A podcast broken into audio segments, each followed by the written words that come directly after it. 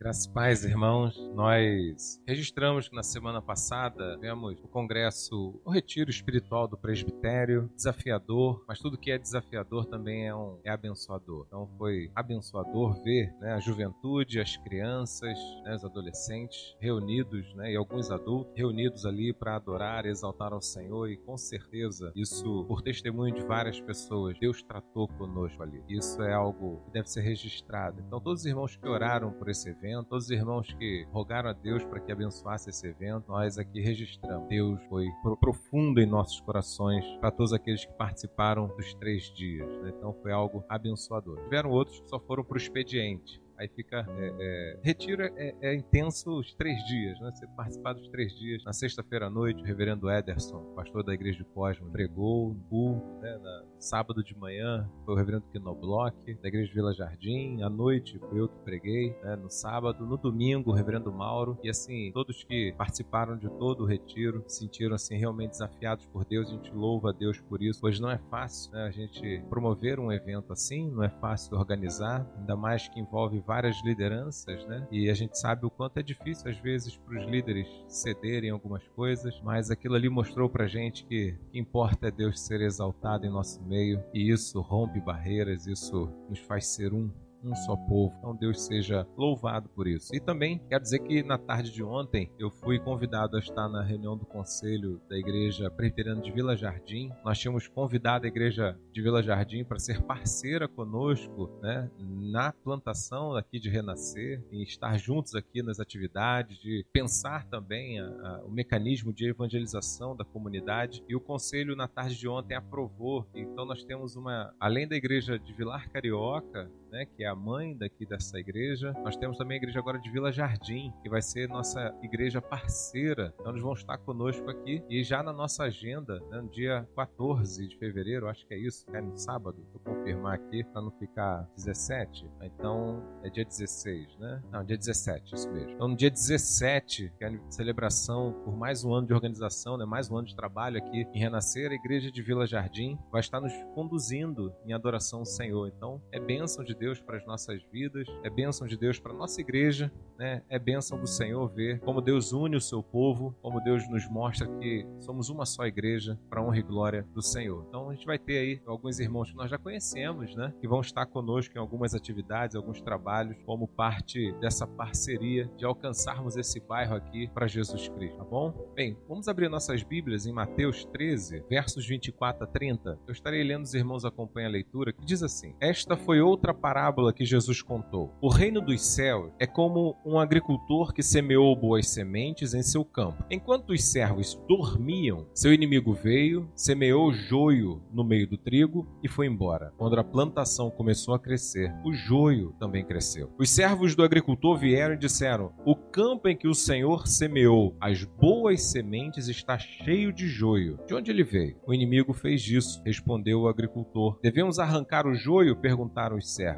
Não, respondeu ele. Se tirarem o joio, pode acontecer de arrancarem também o trigo. Deixe os dois crescerem juntos até a colheita. Então direi aos ceifeiros que separem o joio, amarrem-no em feixos e queimem-no, e depois guardem o trigo no celeiro. Né? Palavra do Senhor nosso coração. Essas palavras que Jesus traz nessa parábola e como ele abre aqui já mostrando, né? O reino dos céus é semelhante àquele que semeou uma boa semente, mas em um determinado momento veio um outro, veio o inimigo e semeou uma má semente, uma semente ruim. E diante disso, então, aquilo que era para ser somente belo, bom, passa agora também ter nessa é, plantação aquilo que é ruim, aquilo que é danoso, aquilo que atrapalha o crescimento e o florescer da, da, da boa semente. A imagem que Jesus está mostrando é justamente isso: que o reino dos céus se constitui de, do agir de Deus em promover a boa semente, mas também do corromper-se daqueles que se entregam e se tornam a má semente. A expressão do joio e do trigo foi mencionada pelos servos como assim: Senhor, vamos arrancar então? E aí, aquilo que era muito incipiente, aquilo que ainda era muito pequeno,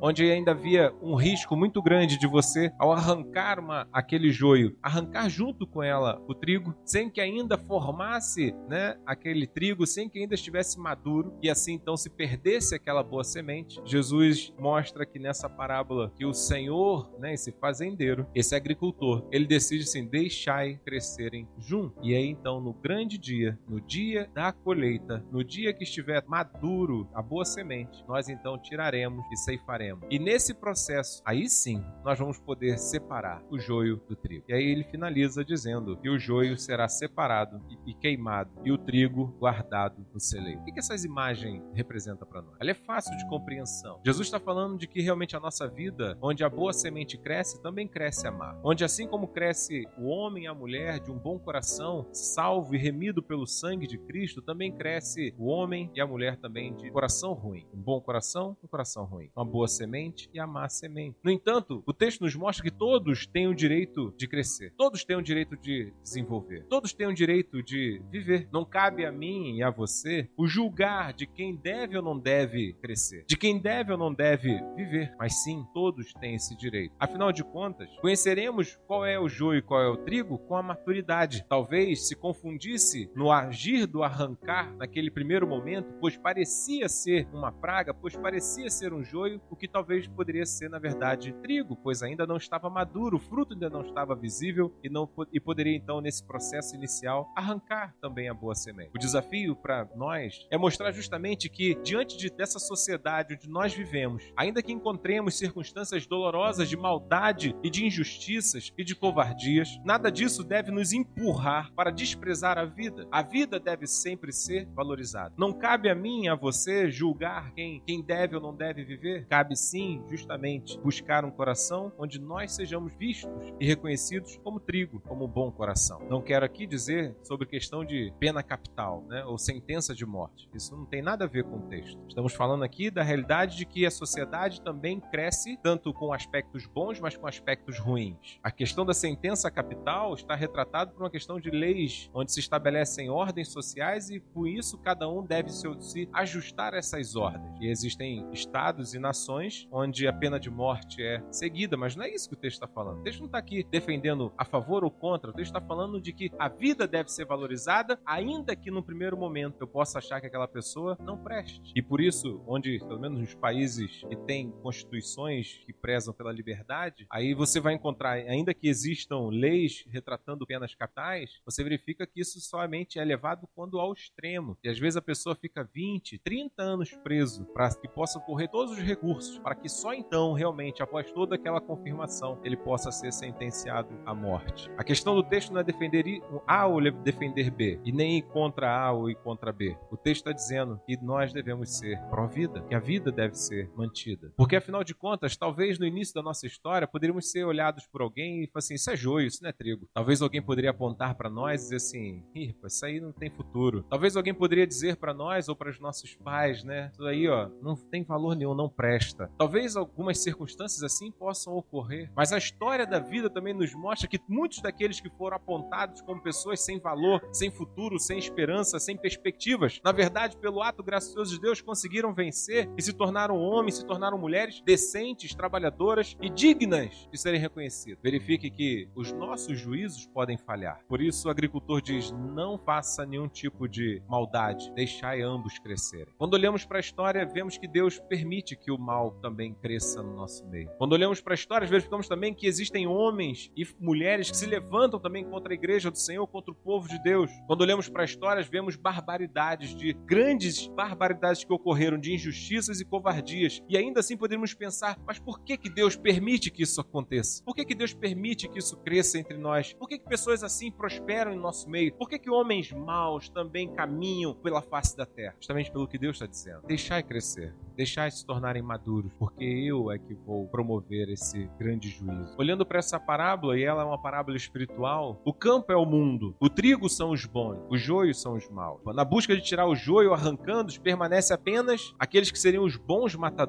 Na ideia de purificação, podemos às vezes tirar a vida de pessoas que não deveriam morrer. E Cristo nos mostra e nos diz que muitas das vezes, pela nossa capacidade de nos colocar como juízes dos outros, nos tornamos assassinos deles. Ainda que isso não tenha ocorrido fisicamente, mas desejamos essas pessoas mortas em nossa mente. É bem verdade, e Deus o sabe, que em muitos momentos sofremos tamanhas injustiças que às vezes em nosso coração e em nossa mente desejamos às vezes o mal a alguém. Fazemos aquilo que seria reconhecido como uma oração imprecatória. Encontramos alguns salmos assim, onde Deus, onde o salmista ora e pede, Senhor, que que, os inimigos também matem os filhos deles. Que coisa dura, né? Mas o que eles pediam era a consciência de que assim, eu não vou fazer justiça com as próprias mãos, mas o Senhor que é um Deus justo, que o Senhor faça aquilo que eles fizeram conosco. Um salmo que retratava o coração de um pai que viu a cabecinha do seu filho ser estourada numa pedra ao ser pego pela perna e batido na parede. Numa pedra. E é isso que o salmista coloca lá. Ele ora ao Senhor e fala: Senhor, o Senhor sabe o quanto isso é doloroso no meu coração e que eles sofram o que eu sofri, mas pelas suas mãos. Verifique que o desafio é sempre a gente ter a clareza de que por nossas próprias mãos nós podemos extrapolar, podemos ser injustos também, podemos nos tornar aquilo que nós criticamos, podemos ser pior do que aquelas pessoas que talvez nos fizeram mal. O que Jesus nos ensina com essa parábola é que a justiça está na mão dele e não na nossa. Pessoas que julgam e condenam matam em seus corações, não enxergam a própria trave em seus olhos. O risco de nós nos considerarmos bons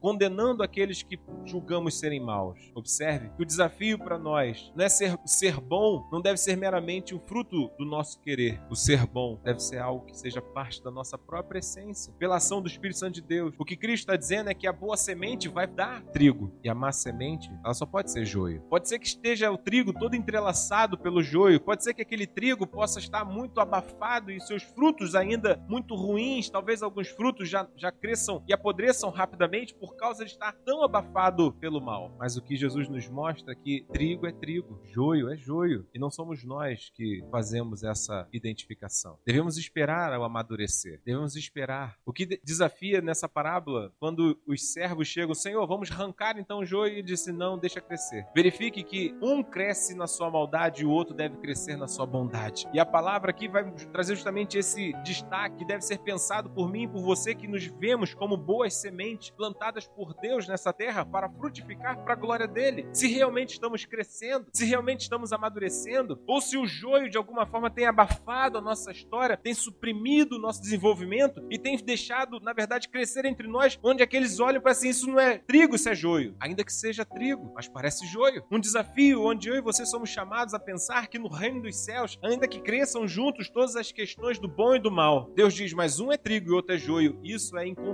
aos olhos de Deus. Mas se pergunte se talvez você já não está entrelaçado por tanta maldade, se talvez o seu desejo também não é pagar o mal com o mal, se talvez você também não deseja pagar na mesma moeda, se talvez o seu sentimento não seja também de tirar vantagem alheia, se talvez essas coisas todas que nós encontramos num mundo tão egoísta, num mundo tão explorador, se isso também às vezes não perpassa em nossos corações, se nós também não somos injustos em muitos momentos da vida, se nós também de alguma forma estamos apaixonados por ganâncias e interesses humanos e terrenos, e que talvez olhando assim, isso é joio, isso não é trigo, pois o que fica para nós é que a gente deve querer ser bom, viver a bondade, pois como o próprio Cristo nos retrata, a árvore nós conhecemos pelos frutos, a árvore nós conhecemos pelos frutos. E aí vem os frutos do Espírito, frutos esses que retratam no nosso relacionamento longanimidade, bondade, benignidade, mansidão, domínio próprio, todas as expressões que retratam um relacionamento com a outra pessoa, pois a nossa bondade não é porque eu digo que sou bom ou porque me acho bom. A nossa bondade é vista na forma como nós nos relacionamos com as pessoas. E é isso que Jesus está dizendo, pode crescer junto o joio e o trigo, mas conforme eles vão amadurecendo, você vai vendo quem é joio e quem é trigo. Você identifica, você sabe, você verifica. O que se espera de mim, de você, que a gente amadureça, que a gente cresça na fé, que a gente experimente esse relacionamento com Deus e vivifique cada vez mais nos frutos da, da mansidão, do domínio próprio, da igualdade, da justiça, do relacionamento perfeito, onde nós buscamos em Cristo viver a justiça e a igualdade, onde nós buscamos em Cristo ser um bom marido, uma boa esposa, onde nós buscamos em Cristo ser um bom filho e um bom pai, onde nós buscamos em Cristo sermos bons, não pelo nosso mérito, mas por Ele que nos plantou e plantou a boa semente em nossos corações, e que a despeito de um mundo decaído que cresce ao nosso redor, o que nós somos, nós somos, o que Deus nos fez, nós somos feitos, e isso é imutável. Eu e você precisamos acreditar nisso, que somos trigo, somos a boa semente de Deus, que semeou em nossos corações e mudou a nossa história, para que agora então, ainda que a gente cresça em meias trevas, mas cresçamos mostrando que pode existir uma vida melhor, que pode existir frutos melhores e que esses frutos vêm da mão de Deus, que semeia em nossos corações. Mas é bem verdade, irmãos, que às vezes nós olhamos para alguns, alguns arraiais da igreja e a gente às vezes não sabe identificar quem é joio e quem é trigo, pois encontramos às vezes sentimentos semelhantes daqueles que estão lá fora, também aqui dentro. Mas Jesus disse: deixai crescer junto, deixai crescer. Essa semana minha esposa fez uma postagem no Instagram e num determinado momento eu quase não acesso o meu Instagram, fui olhar, vi as postagens postagem dela e ela falando do nosso primeiro filho, Rafael. E daqui 12 dias completa 18 anos. E aí ela colocou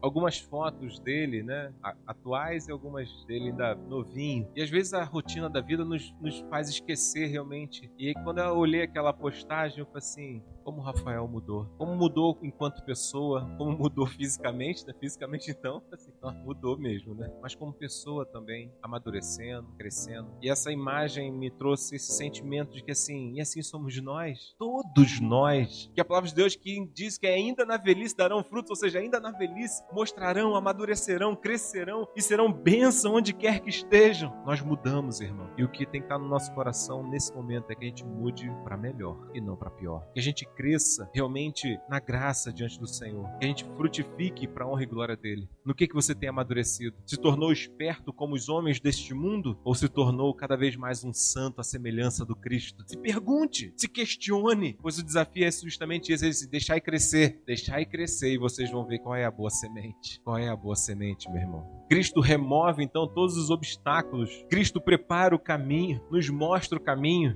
Cristo direciona para que então possamos desenvolver e crescer, ainda que ao redor cresça também a maldade, mas o mundo há de ver que somos um povo diferente. O mundo há de contemplar e tem contemplado que somos um povo que preza pela igualdade, pela justiça, que amamos a todos e fazemos isso porque assim como Deus nos amou, a despeito de quem nós somos, e isso mudou a nossa vida, nós também amamos a todas as pessoas, amamos a vida e cremos que todos têm o direito de crescer, pois nós não sabemos quem é joio e quem é trigo, e não cabe a nós saber, mas que cresçam e mostrem para que, que vieram ao mundo. Eu espero que você veio ao mundo para ser trigo, para crescer e mostrar. Eu vim para ser bênção, eu vim para trazer paz, eu vim para produzir harmonia, eu vim para ser justo, eu vim para mostrar, sim, que é valoroso ter palavra, ter compromisso, cumprir com as nossas obrigações, ser uma pessoa digna e, e reconhecida pelas pessoas como uma pessoa trabalhadora trabalhadora e honesta, ser realmente um homem e uma mulher que teme a Deus sobre todas as coisas e só teme a Deus.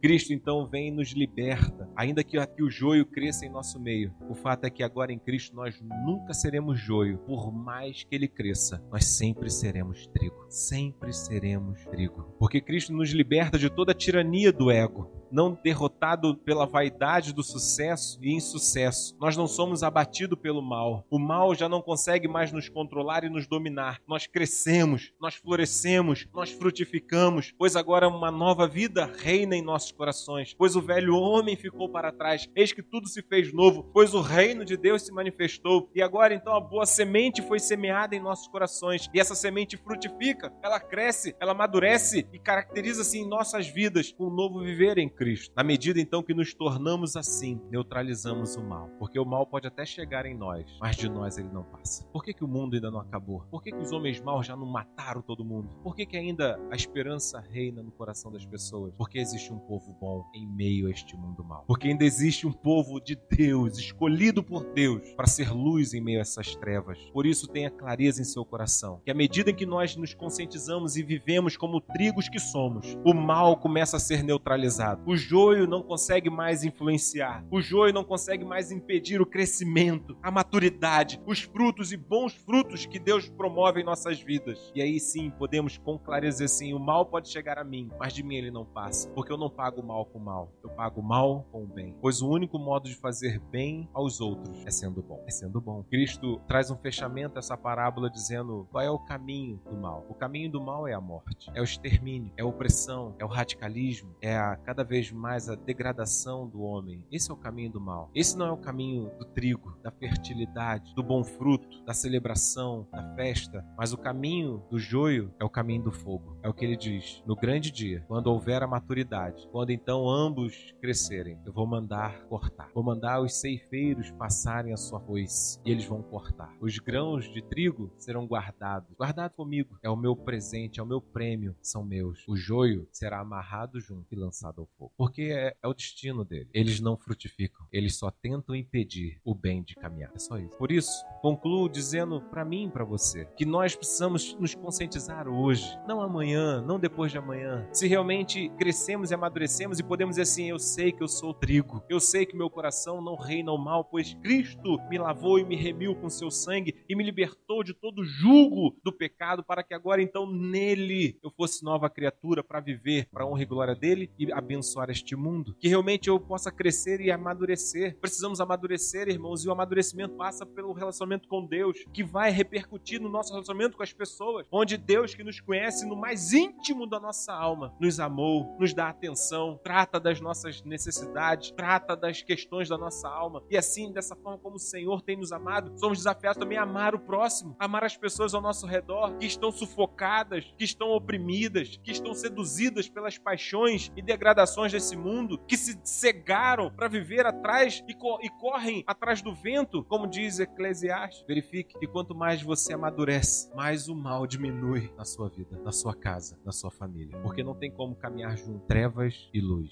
Não caminham. Então, quanto mais nós amadurecemos e crescemos como trigo, mais o joio diminui, porque ele não encontra espaço para crescer. O que, que você quer? O que, que você busca? Cresça como trigo. Deus nos deu a sua palavra. Cristo preparou o caminho. Ele tirou todos os empecilhos que poderiam de alguma forma impedir a nossa chegada até ele. Cristo é essa ponte, esse religare com Deus, essa nova aliança. Cristo Jesus. Precisamos então nos lançar aí para Senhor, me faça essa boa semente, me faça frutificar. Queira isso, porque tudo isso promove o desenvolvimento e o crescimento e amadurecimento espiritual que diminui a maldade, que talvez possa ter espaço na sua casa, que talvez possa tirar a paz do seu lar, que talvez esteja semeado nessa sociedade. Então, queridos irmãos, eu e você fomos chamados para ser luz em meio a essas trevas, para dissipar as trevas, a começar no nosso lar, experimentando pelo aquilo que Cristo fez em nossos corações, para que haja respeito, para que haja amor, para que haja sinceridade, para que haja transparência, para que realmente possamos olhar nos olhos uns dos outros e dizer: Eu te amo em Cristo Jesus. Somos criados à imagem e semelhança do nosso Deus e amados por Deus para sermos agora boa semente. E o quanto mais nós formos isso, o quanto mais nós formos o que Deus sonhou para que nós sejamos, mais o mal diminui, mais o mal diminui, porque ele só tem valor se ele tiver em nossos corações, se ele crescer junto conosco. Pense sobre isso. Quero convidar você a orar nesse instante. Curve a sua cabeça e fale com Deus. Fala que você quer ser trigo, fala que você quer crescer, que você quer frutificar, fala que você quer ser essa boa semente. Fala com Deus que você quer ser ferramenta viva nas mãos dele e que vivendo para a glória dele e por meio da sua vida o mal diminua, as trevas sejam dissipadas, onde quer que você bote a planta dos seus pés, peça a Deus, fala, Senhor, não deixe eu viver cego por este mundo, não permita eu viver apaixonado pelas coisas desse mundo, mas que eu cresça e amadureça como uma boa semente e que o Senhor olhe para mim e veja se é trigo e os ceifeiros quando vierem possam separar e dizer, eis os trigos, as boas sementes, separe e traga para mim, pois o caminho do joio, os irmãos já sabem, é o caminho da morte, por isso peça a Deus, fale com Ele, gracioso Senhor, o Senhor conhece todos aqui presentes, o Senhor sabe o quanto às vezes o mal cresce próximos de nós, e às vezes essa maldade às vezes consegue até entrar em nossos corações, nos irritando, nos promovendo a raiva, a injustiça, a vingança, tantas coisas que às vezes chegam, Senhor, então em nome de Jesus, nós clamamos agora, Senhor, repreende todo mal em nossas vidas. E faça, Senhor, que a gente cresça como uma boa semente para frutificar para a tua glória, para sermos realmente trigo, Senhor, para que sejamos realmente bênção neste mundo, para que realmente possamos ser luz dissipando as trevas, a começar nos nossos lares, a começar no nosso bairro, a começar na nossa família, Senhor, onde quer que cada um de nós estejamos, sejamos nós ali bênção para a honra e glória do teu santo nome, para que eles conheçam o Deus vivo que tu és, para que eles vejam o que o Senhor fez nas nossas vidas e que o Senhor também pode fazer na vida deles. Então, em nome de Jesus, Senhor, nos permita crescer como uma boa semente e frutificar para a tua glória. Assim nós nos colocamos em tuas mãos. Assim, Senhor, nós suplicamos. Sejamos todos nós trigo. É o que oramos em nome de Jesus. Amém. Que Deus assim nos abençoe, irmão, e que o Senhor continue a falar conosco em todo o tempo.